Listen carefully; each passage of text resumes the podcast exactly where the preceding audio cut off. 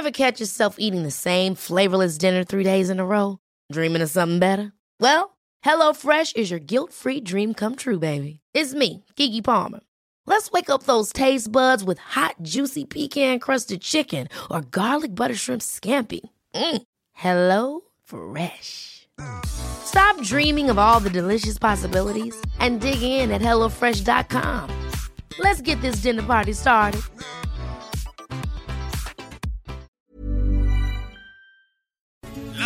Noticias. ¿Qué tal? ¿Cómo le va? Buenas tardes. Estás a punto de escuchar Yo soy Javier Alatorre. las noticias con Javier Alatorre. La vamos a pasar muy bien.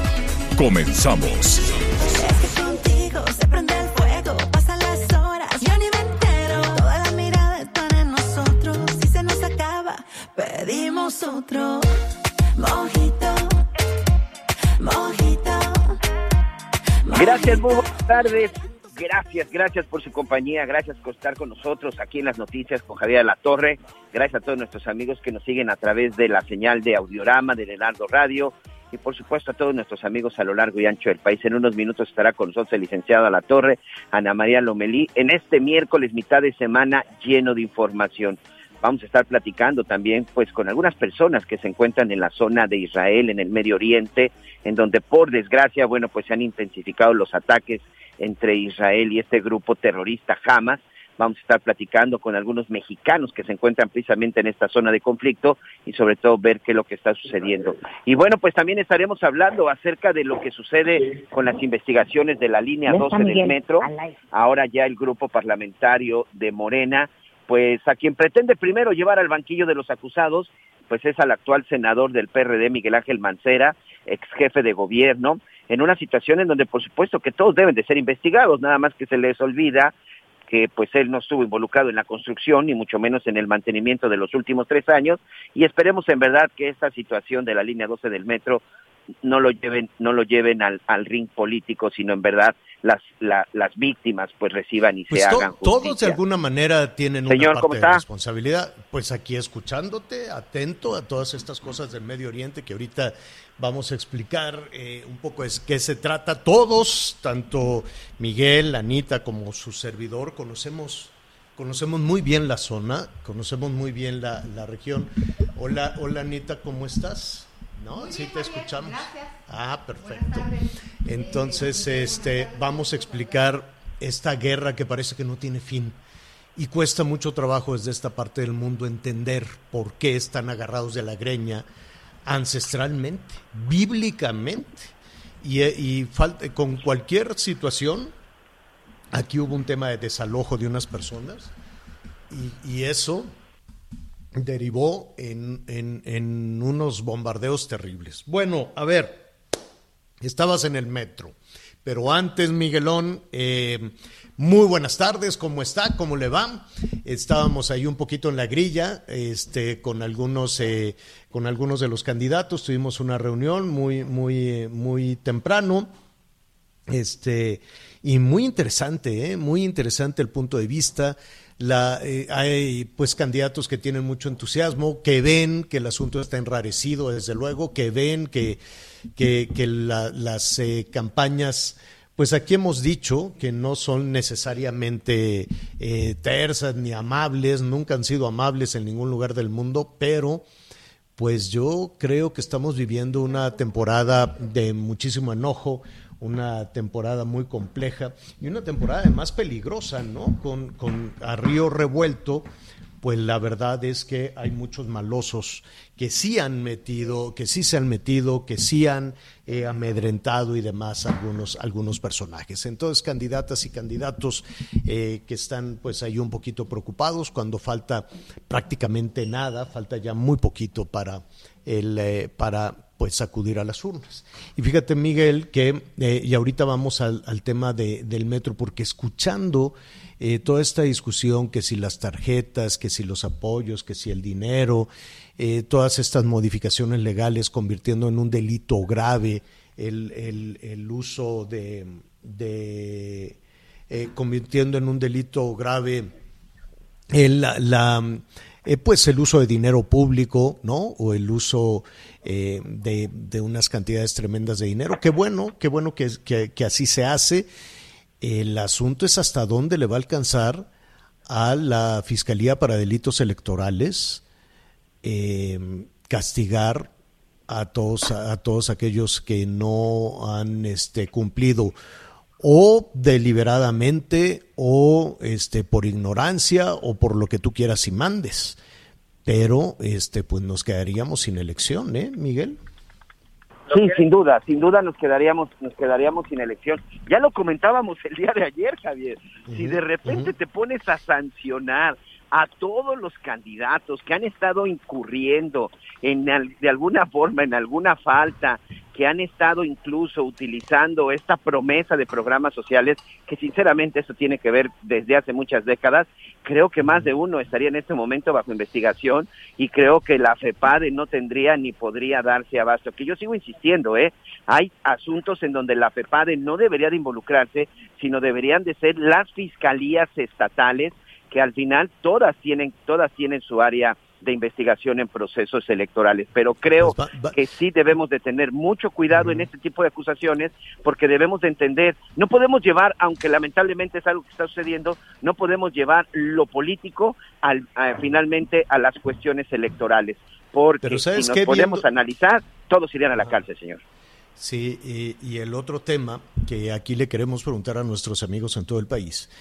Eh, la verdad es que en muchas regiones, sobre todo en las regiones de muchísima pobreza, en algunas ocasiones en, las zonas agrícolas también de nuestro país, la temporada de elecciones, pues es un poco como la temporada este, de beneficio para muchísimas zonas, eh, sobre todo de extrema pobreza y de pobreza.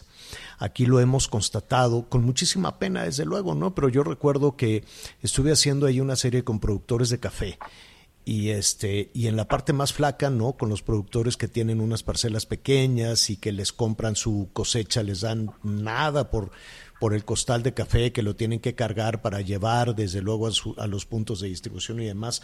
Tenemos un café fabuloso pero de pronto los beneficios de todo esto pues no no llegan a la gente. Entonces cuando vas con estas personas y ves lo que tienen pues ellos utilizan la temporada de campaña para hacerse de algunas cosas. Este, por ejemplo, van guardando las playeras que les regalan los candidatos y las tienen de todos colores, ¿no? Ahora Ahora se han modificado los colores de las playeras, entonces ahora tienen playeras color naranja, color rojo, color azul, color este, el color de morena, ¿qué color es? No, no lo acabo de identificar muy es bien. vino, vino. El color vino, ¿no? El color Sí, sí, es vino. Entonces todos tienen ahí la, la- la amarilla del PRD, la del verde, ¿no? Hay muchas playeras del verde en el sur sureste y la gente las guarda porque es la temporada en la que se pueden hacer de una ropita. Mira, estuve también en la en, en, eh, en la frontera durísima, complicadísima frontera entre Jalisco y Nayarit, allí en la Sierra del Nayar, con una familia que este, este señor ya muy grande, sus hijos se habían ido allá a los Estados Unidos y comían lo que podían este, cuando les llegaban los programas de asistencia, estos que se anuncian mucho, sobre todo en las temporadas de campaña, ¿no? Cuando dicen, si votas por mí, te voy a dar ayuda, que es igualito que las tarjetas, ¿no? Si votas por mí, va a haber ayuda para los viejitos, si votas por mí, va a haber ayuda para esto, para el otro, pues son las promesas que siempre se, que siempre se hacen. Yo así identifico este tema de también de las tarjetas, pero veremos qué dice la autoridad. Simplemente, Anita, ya para concluir esto, este señor, ya muy grande, cuando su, su señora, eh, que vivían en, realmente en condiciones pues lamentables, cuando su señora le lavaba la ropa, eh, le lavaba el pantalón y la camisa, el señor se sentaba en una piedra que está ahí, en una, como piedra y un tronco, este, a esperar a que se le seque la ropa. Se sentaba con un trapo, así, en, en calzoncillo, ¿no? A que se secara su pantalón y su camisa, que era la, única que tenía. La única que tenía. Y así la usaba hasta que se volviera a lavar y se volviera a secar y se sentaba ahí en el tronco un rato, así. Entonces, cuando viene esta temporada de promesas, ve- vemos dos, dos niveles eh, totalmente distintos del dinero que en eso se gasta.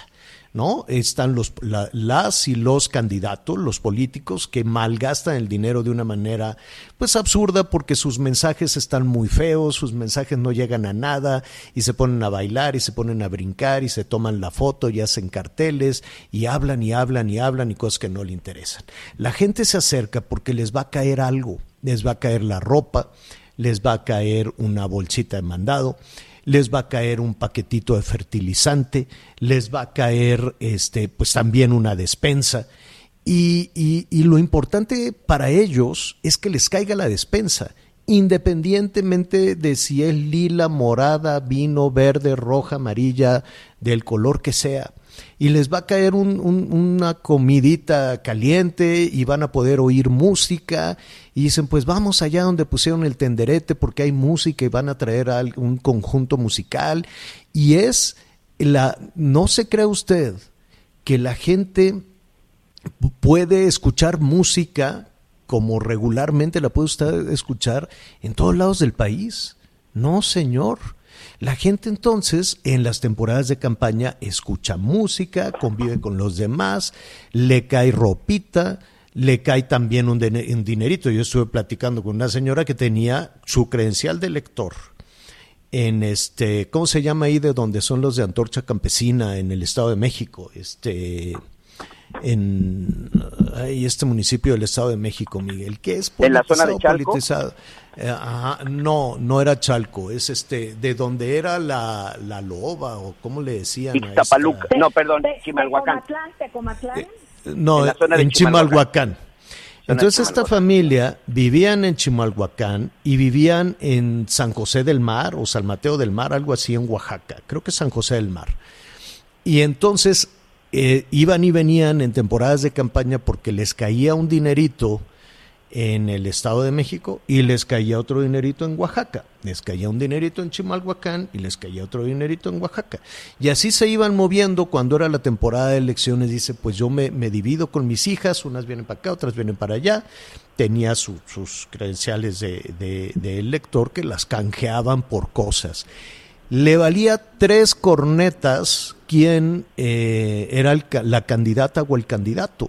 Ni siquiera los conocían, mucho menos los escuchaban, porque no les entienden, porque no se les entiende qué están diciendo y porque ayer veía eh, un eslogan de algún candidato en un camión en la Ciudad de México que dice tu prioridad es mi prioridad. Y dije, pues ¿cuál será la prioridad de este señor y cuál será la prioridad de los ciudadanos? Y me queda claro que son dos cosas distintas. La prioridad natural del candidato es ganar y mantenerse en el poder y ejercer el poder. Esa es su prioridad. Y la prioridad del ciudadano es sobrevivir y la prioridad del ciudadano es salir adelante a pesar de la inseguridad y del hambre y de todo esto. Entonces, en estas temporadas de campaña, definitivamente son dos visiones absolutamente distintas de la vida y de la realidad, ¿no? Todos aquellos que estén inmersos en la competencia y que estén jugando en el tema electoral, claro que están hablando de que si aquello, que si la FEPADE, que si ¿Qué tan cerca puede estar el ciudadano de la FEPADE? ¿Qué es la FEPADE? ¿Qué beneficio le puede dar al ciudadano la FEPADE? ¿no? Entonces son dos juegos diferentes, que no se ofrezca dinero, que no se ofrezcan promesas, que no se ofrezcan tarjetas, que no se ofrezca ayuda para los viejitos, que no se ofrezca ayuda para los campesinos, que no se ofrezca, porque eso está condicionado al triunfo.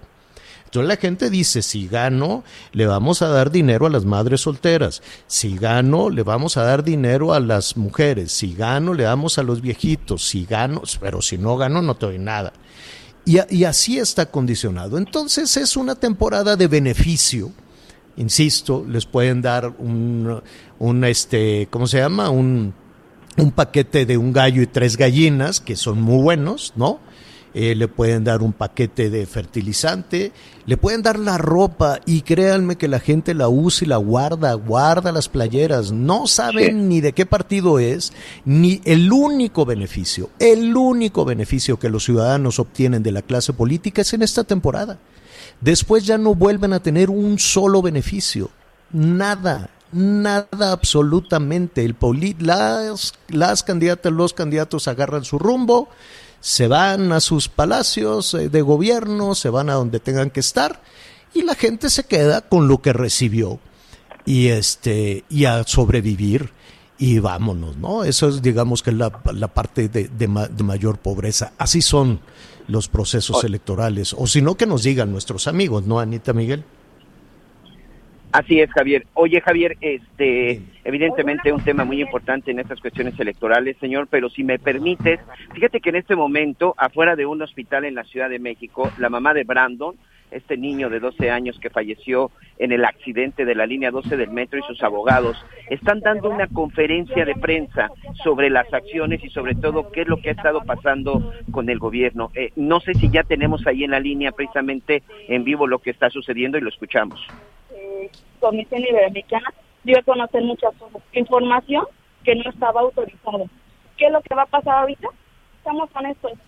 Que la jefa de gobierno va a borrar mucha evidencia, va a correr a personal, personal que realmente yo en este momento pido y exijo que realmente me digan quién trasladó a mi hijo, quién lo recibió, quién lo declaró muerto, por qué no se dio a conocer el cadáver de mi hijo.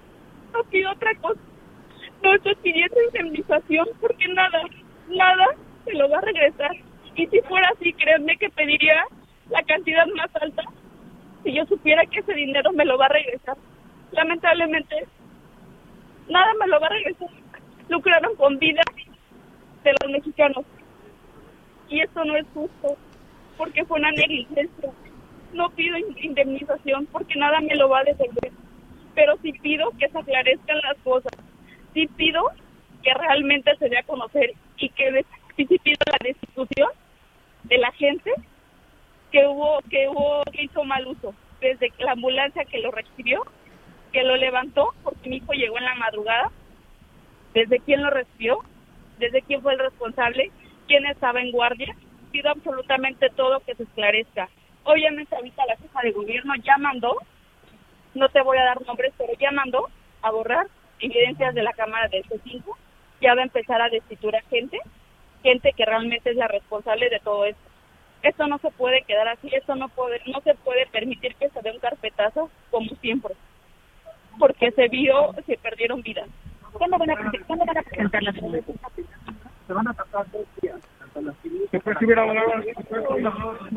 Al lado de Marisol, por favor. Ah, ah, ahí está, es la mamá de, de Brandon, este chico, este niño de 12 años que venía en el metro en el momento en que se, en que se desplomó Brandon eh, se acababa de comunicar con su mamá.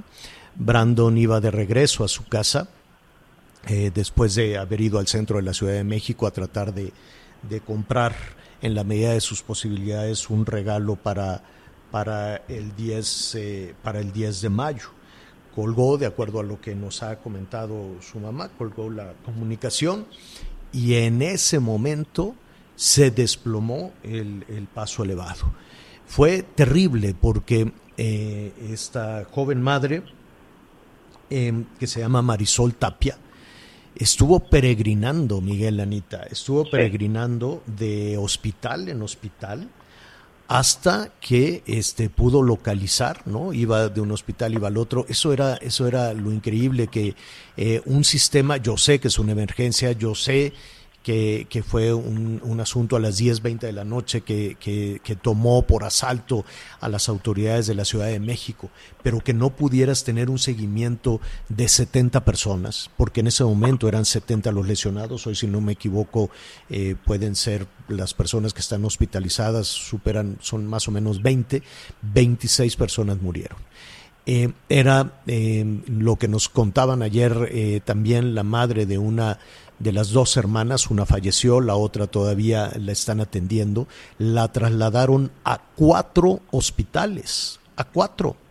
Primero a un hospital de Tláhuac, después a un eh, hospital de, de, pediatría en Coyoacán, después la trasladaron a Joco y después ella, con, como pudo, pidió que la trasladaran a un hospital privado y ahora está con la mortificación, con la angustia de quién le va a responder para el tratamiento de sus hijos. Es decir, existe desde luego el trabajo que está haciendo el equipo de Claudia Sheinbaum de saber qué pasó, ¿no? Le han puesto toda la atención y le hablaron a los noruegos y ahora hay también unos alemanes, hay también unos españoles, creo que hay también unos brasileños trabajando en esto, desde luego los ingenieros mexicanos y todos quieren saber qué pasó.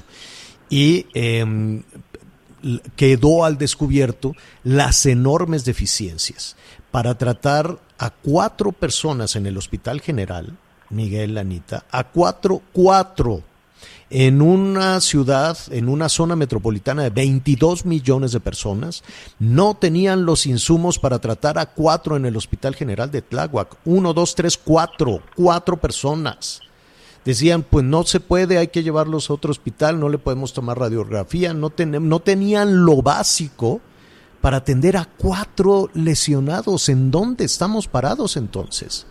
Y desde ahí la tragedia continúa porque eh, si bien se pusieron unos kioscos de atención y al, segundo día, al tercer día, pues ya se tenía más o menos la certeza de dónde, de dónde estaban los, los lesionados, pero pues ahora los familiares de las personas que fallecieron, que ha sido una tragedia, desde luego, para esta joven madre que su hijo de 12 años eh, muriera, quieren respuestas quieren respuestas. Evidentemente se está hablando de la indemnización, pero como dice eh, Marisol Tapia, ningún dinero le va a quitar el dolor de la muerte de su pequeño, de su pequeño hijo.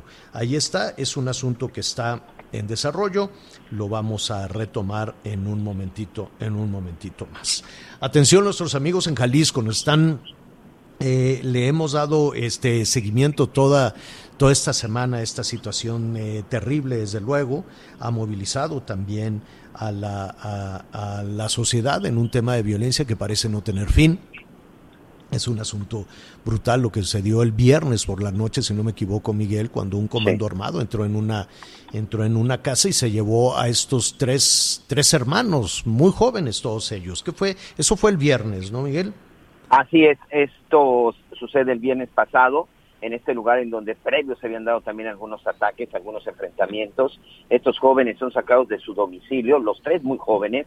Eh, hasta a ciencia cierta todavía las autoridades pues no han dado una explicación congruente de qué fue lo que sucedió o sobre todo el por qué. El hecho es que días después, por desgracia Javier, los tres jóvenes aparecen muertos, aparecen sus cuerpos y las autoridades hasta el momento no han dado con los sospechosos. Pero no solamente es lo que sucedió con estos tres jóvenes, en, en, la zona de Tlaquepaque. Hubo también un enfrentamiento en donde fueron atacados dos elementos de la Fiscalía General de la República.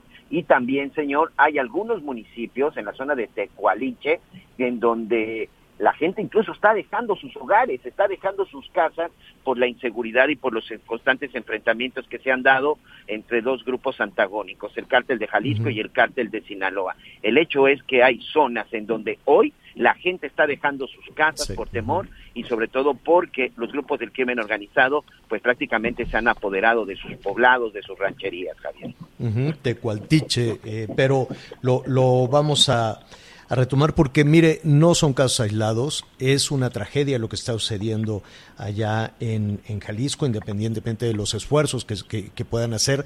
Pues yo diría de nivel estatal hacia arriba, porque las policías, eh, las policías municipales con tantas carencias o, como se ha señalado, probablemente controladas por el crimen organizado, poco se puede hacer en ese sentido. Pero mejor le vamos a, vamos a preguntar en este momento al doctor Anuar García Gutiérrez alrededor de toda esta situación. Él es presidente de la Mesa de Seguridad SOS en eh, Jalisco. Eh, doctor, buenas tardes, ¿cómo estás? Muy buenas tardes, con el gusto de estar aquí saludándolos. Esta es una situación eh, lamentable, desde luego. antes de, de, verlo en el contexto, en el contexto general, ¿qué se sabe o qué dice la autoridad respecto a la situación de los hermanos González Moreno? La autoridad lamenta eh, el ataque que recibieron donde privaron de la libertad y luego de la vida a los jóvenes, pero es lo más a lo que se llega porque ellos hablan de que una de las líneas más importantes de investigación es que pudo haber habido una confusión por parte del crimen organizado. Lo están relacionando con un ataque que hubo en el municipio de Tlaquepaque contra agentes de la Fiscalía General de la República que iban escoltando o cuidando a una persona de la cual no revelan su identidad pero dicen que Con media hora de diferencia ocurrió con posterioridad la privación ilegal de la libertad de estos jóvenes y que eran vecinos de la persona que fue atacada junto con sus escoltas de FGR media hora antes. Eh, es decir, estaríamos aquí ante la versión de una de una confusión. Sí, dicen ellos que pudo haber sido una confusión por el hecho de ser vecinos y porque media hora antes fue atacado esta persona que iba escoltada por la FGR. ¿Y quién es esta persona que iba escoltada? No nos quieren decir quién es la persona, dicen que no le corresponde al gobierno del estado revelar quién es la persona, que habría que pre preguntar a FGR para que ellos dijeran pues a quién estaban escoltando y por qué pudo haber resultado en la privación ilegal de la, de la libertad de estas personas y en la posterior ejecución de los mismos.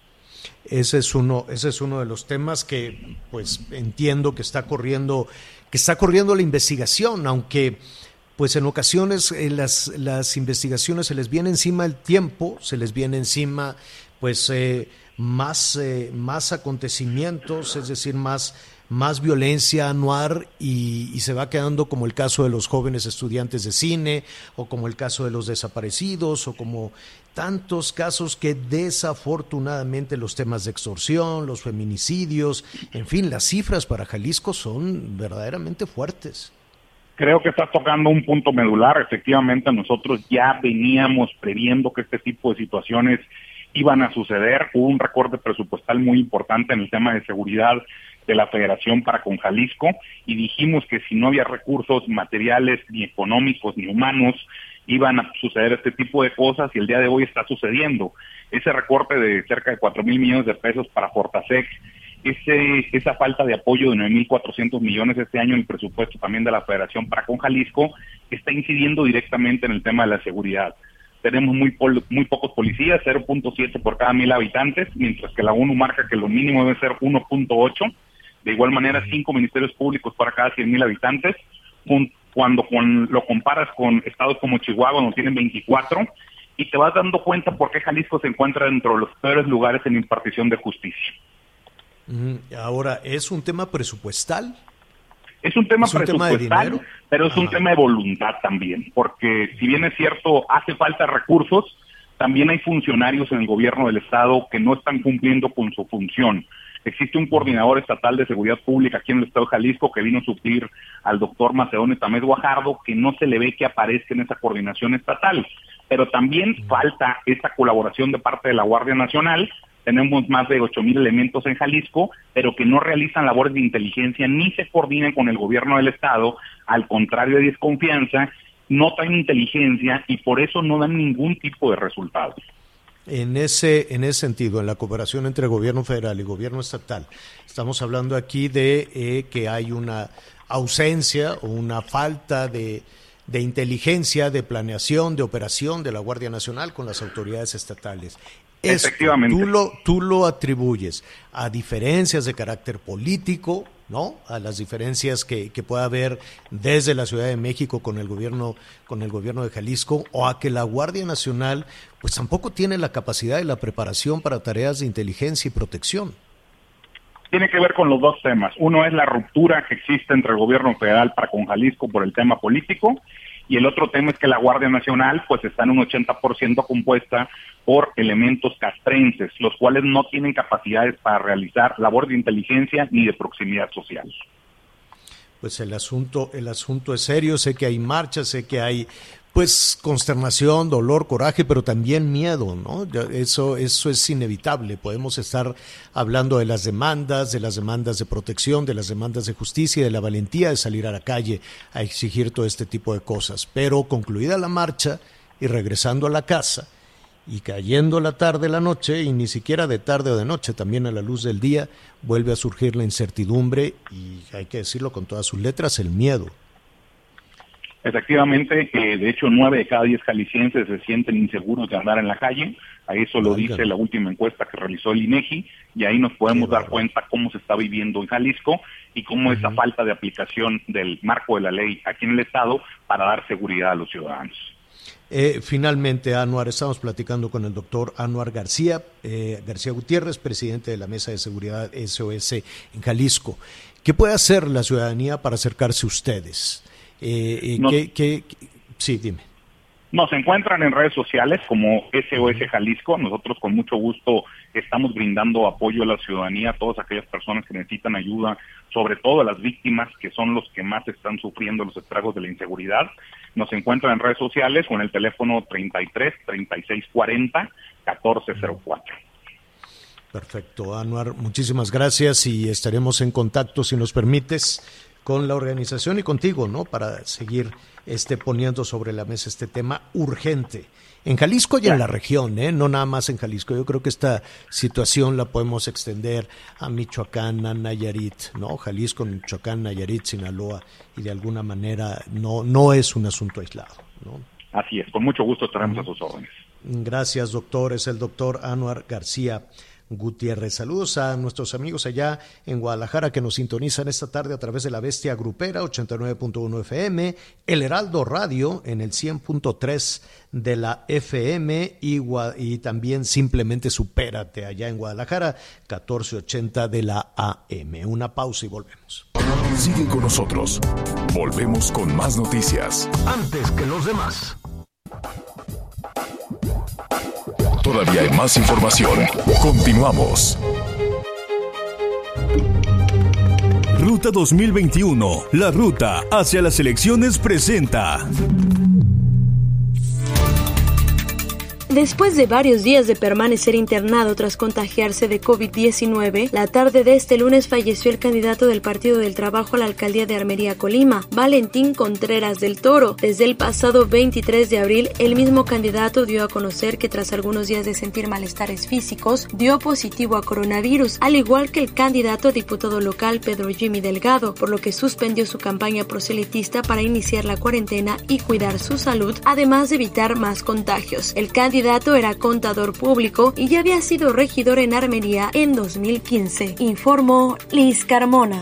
Con las campañas electorales también llega a la ciudad una tremenda ola de basura, pues la publicidad que se usa una vez concluida la contienda se convierte en desecho. Curiosamente, todo el material de campaña está hecho de polietileno, prohibido en la ciudad desde el 2020. El presidente de la Fundación para el Rescate y la Recuperación del Paisaje Urbano, Jorge Negrete, asegura que en época electoral los espacios publicitarios crecen entre 25 y 30%. El padrón de publicidad exterior reconoce 4.160 espectaculares, pero Negrete señala que podrían ser hasta 8000. Además, a eso hay que contarle lo que ponen de publicidad en parabuses, columnas del periférico, etcétera, lo que da aproximadamente 42 mil espacios publicitarios que podrían crecer hasta los 54.600 si se toma en cuenta que también utilizan árboles, semáforos, puentes, etcétera. Todo esto se convierte en basura. Simplemente, en la elección del 2018 se recogieron 10.1 toneladas de desechos electorales. Desde la Ciudad de México, David Pérez de Tejada.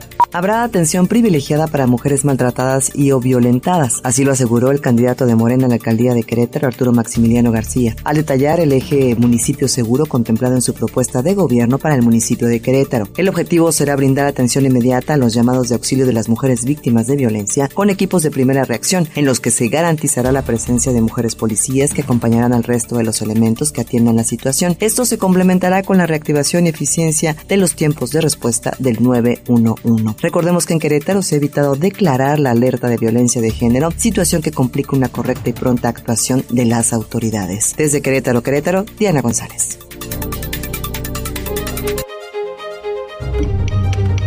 Ruta 2021, la ruta hacia las elecciones presentó.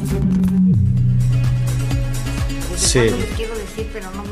Oiga, este ah, tenemos eh, Hoy es un día muy importante, la verdad, es el Día Mundial de las Enfermeras y yo sé, y los enfermeros, y yo lo extendería desde luego a todos los profesionales de la salud que, que, se enfrentaron a un monstruo terrible, de miles de cabezas, ¿eh? porque la COVID no era nada más la cabeza, el, monstruo del virus amenazante, sino todo lo que eso enfrentó, ¿no? Eh, estar en el terreno desconocido, trabajar sin los insumos, este, que, el crédito se lo llevara un político, en lugar de los enfermeros, de las enfermeras. Este, y, yo me pongo en, lugar de estas enfermeras que de todo, de todo, de todo corazón, eh, y de estos enfermeros que de todo corazón les agradecemos ese esfuerzo, esa valentía de, salir a, curar a, un enfermo de COVID sin tener toda la certeza, porque todos fuimos aprendiendo desde el camino. Desde los chinos, los europeos, los mexicanos, todos íbamos aprendiendo desde el camino. Y cuando digo de mil cabezas es, me quiero imaginar el esfuerzo, Anita Miguel, de una enfermera, de un enfermero, que, llegaban agotados, que dejaron de ver a su familia durante mucho tiempo y los mandaban a algunos hoteles ahí en condiciones, este, no te creas tú que las, que las mejores, o que eran rechazados, golpeados, estigmatizados en sus comunidades, en cuántas ocasiones los bajaban del transporte público, los vecinos no los volteaban a ver, no eran nada solidarios, o sea, fue terrible, por eso le digo que fue un monstruo de mil cabezas y con todo y eso, el número de muertos avanzaba y avanzaba y avanzaba. A lo que voy. El esfuerzo de las enfermeras y los enfermeros y todos los profesionales de la salud, todos, no iba en la misma sincronía de la, del responsable de la estrategia para llevarnos a todos a buen puerto en el COVID. El número de fallecimientos es inaceptable, es terrible esa situación. Pero bueno, ese es, es otro situación. Hoy pues vamos a agradecer todos a esas enfermeras y esos enfermeros, ¿no? Así es, son verdaderos ángeles, Javier, en distintas partes de, nuestro país, pues están presentes. A veces ellas eh, con ese, con esa, con esa vocación que las y los identifica, pues hacen la diferencia en los peores momentos de pues distintos pacientes, ¿no? De una o de otra manera todos hemos sido pacientes, pero sí reconocer su trabajo, eh, también eh, y ahora con que la, hay crisis con la de enfermeras en México, hace falta gente capacitada, este, y pues bueno, tendrían y que, que tener tengan reconocimiento y, los insumos. Hoy en la mañana les dieron un reconocimiento, Qué bueno. sí, eh, y claro que sí, eh, qué importante empezar así el día, por supuesto, pero sí creo que tendrían que tener eh, pues otro tipo de, de Mm, apoyo. Exacto. Vamos a platicar con Rafael Soto. Él es enfermero. Él, si no me equivoco, Rafael trabaja para el Hospital Siglo XXI y también está eh, pues muy atento a la situación por la que los profesionales de la salud, no solo las enfermeras y los enfermeros, este, han cruzado por esta, por esta pandemia. Así es que te agradezco muchísimo, Rafael, esta conversación. Antes que nada, todo nuestro agradecimiento, nuestra solidaridad con el trabajo que están realizando. ¿Cómo estás, Rafael? Hola, Javier, buenas Buenas tardes, muchas gracias por el espacio y pues también agradecido por tener voz para poder hablar por el gremio en un día tan especial como hoy, después de un año tan especial como el de la pandemia, la crisis, y pues hablar un poquito de los números y, y qué tendríamos que estar esperando más allá de un reconocimiento, más aplausos y más medallas. ¿Qué estarían esperando? Dime, dime, Rafael. Creo que lo más importante que habría que llevar a cabo para dignificar en realidad al gremio después de este año en el que 235 mil trabajadores de la salud se contagiaron, 39.7 fueron enfermeros, 3.861 trabajadores de la salud murieron, de los cuales 19% fueron enfermeros. Más allá de todos estos aplausos y reconocimientos, creo que lo que sí levantaría el gremio sería la basificación de los miles y miles y miles de trabajadores en todo el país que actualmente no cuentan con los derechos elementales. ayúdanos a, entender un poco qué es la basificación, cómo están trabajando. Ok, basificación. Existen trabajadores de la salud, no solo enfermeros, pero el mayor número son enfermeros, que desde antes de la pandemia no contaban con una condición laboral estable. ¿Qué quiero decir con esto? Gente que, por ejemplo, no tiene derecho a embarazarse gente que no mm. tiene derecho a seguridad social, a generar antigüedad, a tener las prestaciones mínimas para hacer un trabajo digno. Gente, particularmente en la Secretaría de Salud, se ve en todas las instituciones, pero el grueso de esta gente en su mayoría está en la Secretaría de Salud, que tiene hasta 10, 15 años trabajando para una institución sin generar un solo día de antigüedad, donde embarazarse implica ser despedido. Gente que está trabajando por eh, ínfimas cantidades que no tiene nada que ver con el profesionalismo y los años de estudio y de vocación En- dedicados al gremio. En promedio, ¿cuánto gana una enfermera y un enfermero? En promedio, yo sé que dependerá de la región del país o... Sí, pero varía, en- va- en varía promedio. mucho, pero bueno, te puedo hablar yo como auxiliar de enfermería en el Seguro Social. Estoy ganando en promedio, ¿qué será? Con mi antigüedad, va- vale la pena destacar que tengo 20 años trabajando y eso tiene mucho que ver, que será unos 7 mil, 8 mil pesos más o menos quincenales. Pero no es el caso de todos, ¿eh? Yo la verdad, eh, el Seguro Social estamos reyes en este contexto específico en cuanto a lo que se vive en muchas otras partes del país. En la Secretaría de Salud, que está muy lejos del parámetro del Seguro Social, estamos hablando de aproximadamente 200 mil trabajadores que no tienen base, más otros 77 mil que fueron contratados para la crisis sanitaria. Todos estos trabajadores Pero ¿por qué no tienen base? ¿Cuál es el argumento para no tener una, una solidez, una certeza de, de su trabajo y de las prestaciones? ¿Por qué no tienen prestaciones? El- ¿Qué- ¿Cuál es el argumento? El, el más usual de los argumentos o de los pretextos es que está a nivel federal el presupuesto se va dividiendo en cada una de las entidades estatales bajo distin- distintos esquemas presupuestales. En algunos lugares, como por ejemplo el suroeste del país, Chiapas, Oaxaca, el argumento que dan es que no hay fondo presupuestal para llevar a cabo estas basificaciones o esta formalización de los esquemas laborales bajo un contrato, por ejemplo, ¿no? Eh, son miles y miles de trabajadores que están en este contexto y cuando uno va, porque fuimos apenas al INSABI hace dos semanas a exigir la presencia del titular del INSABI, quien había prometido, al igual que el presidente, la basificación, la respuesta es, la, la cancha, la pelota no está en nuestra cancha, ahora es un problema de Hacienda. Cuando Ahora vamos a Hacienda. Ajá. te pasan a nivel federal. O sea, se, se pelotean todos entre gobiernos locales, federales, Hacienda, para repartir culpas. Pero al final del Eso es día, lo que, eso lo te que quería es preguntar, Rafael Soto. Estás agitado. Respira un segundito, tú respira. caminando. No te me presiones, querido amigo. espérame. Sí, no, Ah. no, no. Una, pero, ¿con quién tendrías, por ejemplo, tú, con quién, con qué autoridad tendrías que hablar? Para evitar este peloteo, ¿con quién directamente tendría tu área o debería hablar? ¿Quién es responsable? Sí, mira, lo hemos intentado con una disculpa, es que vengo bajando escaleras y escaleras y escaleras en un edificio, No subiéndolas más bien. Lo hemos intentado absolutamente con todo. En el contexto, más bien en los albores de la pandemia, buscamos hablar con Gatel, buscamos hablar con Zoé Robledo.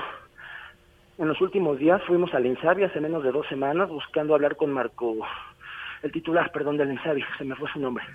Ujú.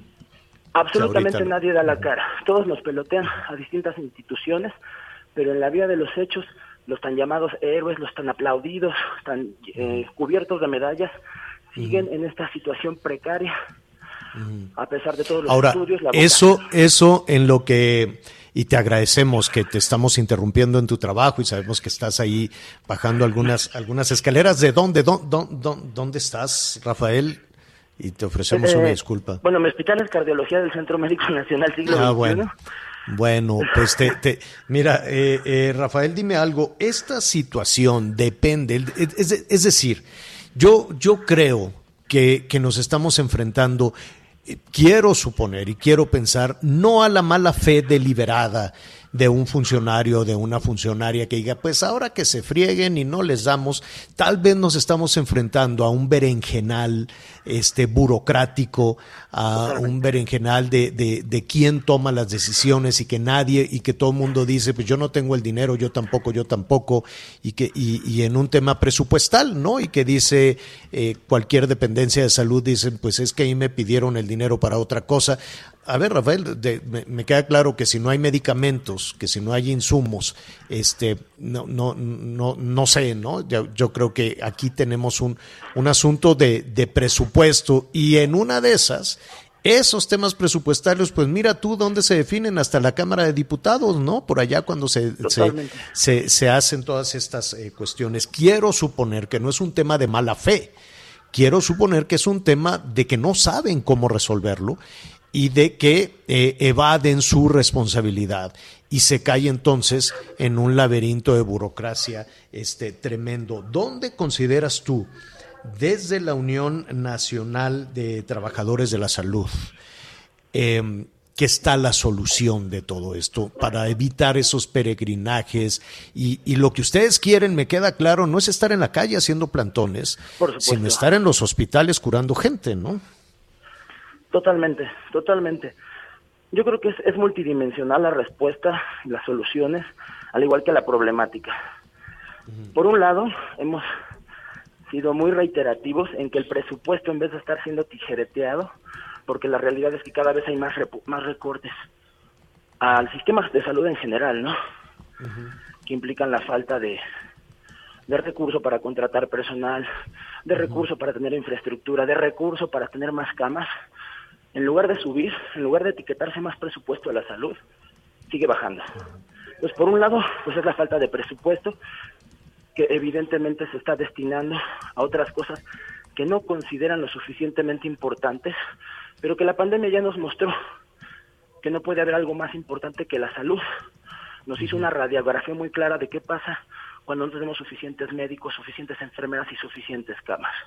Por un lado. Por el otro, la corrupción de los sindicatos charros. La venta de plazas sigue siendo el día de hoy el pan de todos los días entre los sindicatos. Porque a quien les toca base, a quien se les dan las prestaciones, no es a quien lo merece, a quien estudió para, para, para, ganárselo. Normalmente es a los allegados del sindicato.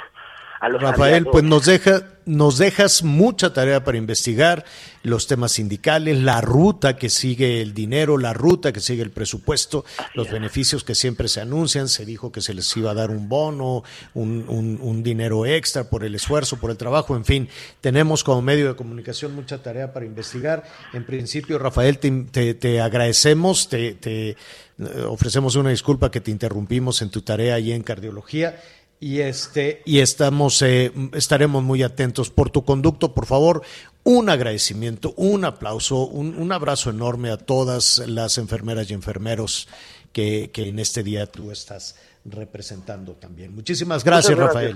Muchas gracias. no al contrario. saludos. Gracias es Rafael Soto. Vamos a hacer una pausa y volvemos. Sigue con nosotros. Volvemos con más noticias. Antes que los demás Todavía hay más información. Continuamos. Gracias, gracias. De regreso en las noticias con Javier Alatorre. Hemos tenido muchas llamadas y porque usted lo pidió, Aris Chávez, ¿cómo estás? Es un gusto saludarte, por favor, y, por, y platícanos de este, pues de esto tan interesante. Qué gusto, mi querida Anita. Hoy vamos a platicar de temas de salud. Claro que mucha gente está preocupada, estamos angustiados por este tema de los contagios. Pero primero es no bajar la guardia. Los contagios siguen y aunque estemos en un proceso, digamos, de inmunización, en el tema de las vacunas, por ejemplo, pues eso no nos garantiza que no nos vamos a contagiar. Además de que los virus mutan, evolucionan, pueden volverse más fuertes y por esa razón debemos de ocuparnos. Claro que preocuparnos, pero ocuparnos. Afortunadamente existe este tratamiento que está ayudando a miles de personas. A nosotros nos gusta eh, pues darle buenas noticias a la gente que ya tiene alguna enfermedad autoinmune o crónico-degenerativa. Hay solución para usted. El factor de transferencia es un tratamiento que en la actualidad ha ayudado a muchísimas personas a hacerle frente no solo a la pandemia, sino a diferentes padecimientos. Es elaborado por científicos muy importantes, reconocidos del Instituto Politécnico Nacional. Este tratamiento, ellos se enfocaron en estudiar cómo se comportaba nuestro sistema inmunológico y descubrieron algo maravilloso, que el sistema inmunológico está ligado a, a muchas enfermedades que podemos padecer. Quiere decir que, por ejemplo, muchas enfermedades que nosotros tenemos se deben a un deterioro de nuestro sistema inmunológico. Si ayudamos a ese sistema a elevarse, entonces podemos recuperar la salud.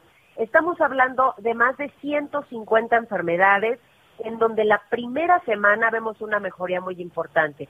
Cáncer, por ejemplo, eh, pacientes que ya tienen, presentan metástasis, ayudamos a que se eleve tanto el sistema inmunológico que puedan destruir células cancerígenas diabetes, lupus, esclerosis múltiple, artritis reumatoide, VIH. VIH es una condición en donde se destruye por completo el sistema inmunológico y el factor de transferencia ayuda a, eh, a elevarlo y a recuperarlo. Hablamos de enfermedades respiratorias propias de la época, en donde hemos administrado con mucho éxito el factor asma, bronquitis, influenza, pulmonía, eh, hipertensión, problemas cardiovasculares. Desde la primera semana usted va a ver resultados. El resultado es muy rápido y muy efectivo y puede tomarlo toda la familia, no tiene efectos secundarios, no se contrapone contra ningún tratamiento y lo único que usted se va a sentir es muy bien porque vamos a empezar a recuperar hasta un 470% el sistema inmunológico y con esto vamos a sentir más energía. Yo te tengo sorpresas, mi querida Anita, y a todo el auditorio, porque si llaman en este momento al 55 17 13 76 35 se van a llevar una super promoción. Es un paquete de 15 dosis de factor de transferencia a un precio bajísimo y nosotros le vamos a regalar las otras 15. Además vienen gratis dos caretas transparentes, dos cubrebocas N95, dos geles antibacteriales y hoy seguimos festejando a mamá porque le vamos a mandar unos aretes, son unas arracadas preciosas de oro de 14 quilates y además una batería de cocina que está padrísima porque es de acero inoxidable y todo esto pues es para todas las mamis que quieran seguir festejando este mes de mayo, pero tienen que marcar ahorita porque solo es para las primeras 50 personas en llamar. Este descuento de la mitad del precio solo es en este momento. Perfecto, Aris, el teléfono para despedirnos. 13 76 35. ¿Otra vez? 55 17 13 76 35. Te mando un abrazo, querida Aris Chávez, y nos vemos muy pronto con estas promociones. Yo creo que tenemos un camino muy prometedor, querida. Te mando un abrazo, gracias. Saludos a los dos, muchos besos. Gracias por acompañarnos en Las Noticias con Javier La Torre. Ahora sí ya estás muy bien informado.